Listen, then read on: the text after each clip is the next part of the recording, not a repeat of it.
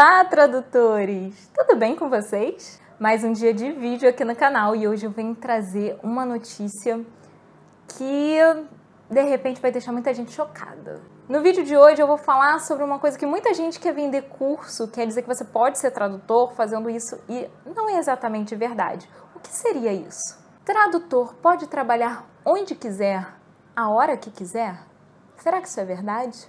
Vou dar uma resposta direta para vocês e depois eu vou explicar a partir, claro, do meu ponto de vista. Tradutor pode trabalhar a hora que quiser?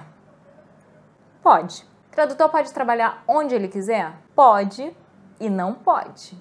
Vou explicar direitinho para vocês. Vamos começar com a questão do horário. O tradutor pode trabalhar a hora que quiser? Pode, sim. A gente tem essa questão de ter um horário flexível, de poder trabalhar a hora que quiser, sim. Tanto que eu sempre gostei de trabalhar a parte de manhã e tarde e ter minha noite livre para fazer o que eu quiser. Porém, hoje vocês sabem, eu tenho uma neném pequena. Quem segue o tradutor iniciante lá no Instagram vê a Diana direto, vê o tanto que ela apronta e sabe que eu não consigo mais trabalhar durante o dia, que é o horário que eu gosto. Hoje, com a minha neném, eu só consigo trabalhar a hora que ela dorme, que é na soneca da tarde e à noite. Então, assim, uma pessoa que trabalhava tipo 12 horas por dia, hoje eu trabalho 4 horas por dia.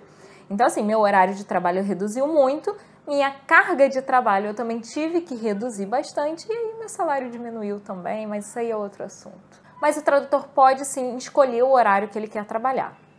No entanto, você tem que ter ciência de que você, com aquele horário que você tem disponível para trabalhar, você tem que dar conta do, da demanda de trabalho que você vai pegar. Vou dar um exemplo para vocês. Eu trabalho com tradução para dublagem e eu recebia vídeos, não recebo mais porque terminou a temporada, tá, gente? Deixa eu deixar isso aqui bem claro. Eu recebia vídeos de duas horas de duração e eu tinha que entregar esses vídeos de duas horas de duração em uma semana. O cliente não queria saber se eu trabalhava de manhã, de tarde ou de noite, se eu trabalhava uma hora por dia ou 12 horas por dia.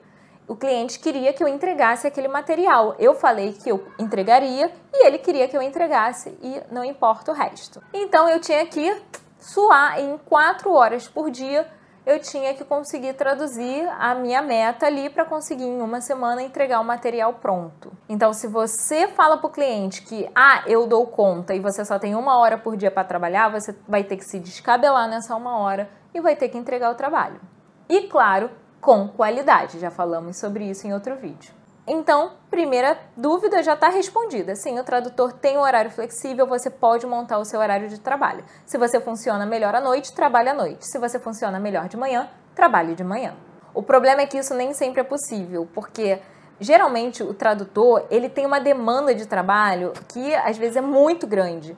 E para você conseguir dar conta, você não consegue escolher trabalhar de manhã, de tarde ou de noite. Às vezes você tem que trabalhar de manhã, de tarde, de noite e de madrugada para conseguir dar conta do trabalho. Então, não se iludam com isso de que o tradutor escolhe seu horário de trabalho. A outra questão é, e nessa eu vou demorar um pouquinho mais. Tradutor pode trabalhar onde quiser? Teoricamente, sim. Teoricamente, o tradutor precisa de internet e computador para trabalhar. Mas não caia naquela ideia de que é, ah, eu tradutor trabalha onde quiser, então eu vou para o Caribe e vou trabalhar no Caribe, na praia. Aquelas fotos glamurosas, sabe? Da pessoa na beira da piscina, da pessoa na praia, lá com seu computadorzinho trabalhando. Mentira, isso não acontece. Para o tradutor trabalhar, ele precisa de um lugar calmo, tranquilo, sem movimentação, porque o tradutor precisa estar concentrado naquilo que ele está fazendo. E você não é maluco, não é maluca de pegar o seu computador e levar para a praia, porque vai encher de areia, vai ter risco de molhar, tem a maresia, vai estragar sua máquina. Você não vai levar seu computador para a praia. Para a piscina, a mesma coisa. Se você tem uma piscina em casa, sua, beleza, você pode até levar o computador trabalhar na piscina, no fresquinho e tal. Mas se é uma piscina, por exemplo, de condomínio, de clube, que tem outras pessoas usando, que tem crianças usando, você não deve nem cogitar a ideia de levar o computador. Por quê? Pode acontecer da criança estar tá brincando na piscina, pular, respingar água no seu computador e aí já era. E pior, né? Se você estiver já no meio do trabalho, não salvou o trabalho, vai perder o trabalho. E a confusão aí feita. Então, eu não aconselho você levar seu computador para qualquer lugar. É claro que, vamos supor, ah, não consigo trabalhar em casa porque uh, minha família não deixa eu me concentrar, ou porque eu tenho filho pequeno, não consigo me concentrar, ou acabou a luz e eu preciso trabalhar. Né? Você pode pegar seu computador e ir para um coworking, ir para um restaurante, um café que de repente tem ali internet disponível para você e você vai conseguir trabalhar. Hoje em dia, aqui no Rio de Janeiro, pelo menos, vários shoppings já têm locais, espaços de coworking gratuito com internet disponível para a gente trabalhar. Então, é, fica muito mais fácil. Mas questão de viagem, sim, você pode viajar e trabalhar. Já aconteceu comigo. Uma vez eu fui para um congresso em São Paulo e nesse meio tempo eu recebi uma demanda de trabalho de um cliente, uma demanda pequena. Eu aceitei. Quando eu cheguei à noite no hotel, eu fui, liguei o computador, fiz o serviço lá rapidinho, enviei para o cliente e no dia seguinte eu voltei para o congresso, vida que segue normal. Mas se você tem uma demanda grande, por exemplo, esses vídeos que eu estava fazendo de duas horas de duração, eu jamais conseguiria viajar e trabalhar. Não tem como. Ou você trabalha, ou você curte a sua viagem. Ou você trabalha, ou você conhece o paraíso. As duas coisas não dá certo. É um trabalho muito cansativo, exige muita concentração e você não vai conseguir dar conta de, por exemplo, ah, mas eu vou passear durante o dia e trabalho durante a noite. Ok, mas uma hora o sono vai bater. Quando o sono bater, provavelmente vai bater na hora que você estiver trabalhando, e o seu olho começar a fechar e você perder a concentração, você corre o risco de entregar um trabalho ruim para o seu cliente. Deixa passar bobeiras, sabe? Acontece, gente. Errar é humano. Mas é, quando a gente está cansado, os erros podem ser muito mais frequentes. E aí vai queimar você. Eu só dei o exemplo de dormir trabalhando, porque eu acho que passeando ninguém vai dormir, né? Porque passeando a gente tem muita coisa para olhar, a gente tem muita coisa para fazer. O trabalho não, o trabalho é que né, a gente acaba dormindo mesmo, porque você está ali paradinho, digitando, aí você começa, já não está mais digitando, já está psicografando a parada ali, né? Porque você já está fazendo até de olho fechado o negócio. É complicado. Então, não caiam nessa história de que tradutor pode trabalhar em qualquer lugar, tradutor escolhe a hora que vai trabalhar. A realidade, vou falar quase que 98% das vezes, não é assim. A realidade do tradutor é trabalhar de manhã, de tarde, às vezes de noite, às vezes até de madrugada, para conseguir dar conta de um trabalho, para conseguir dar conta de entregar com qualidade, dentro do prazo, aquilo que o cliente está pedindo para você. É, então, não tem como você viajar, você curtir um lugar lindo, maravilhoso e trabalhando. Não caiam nessa, por favor.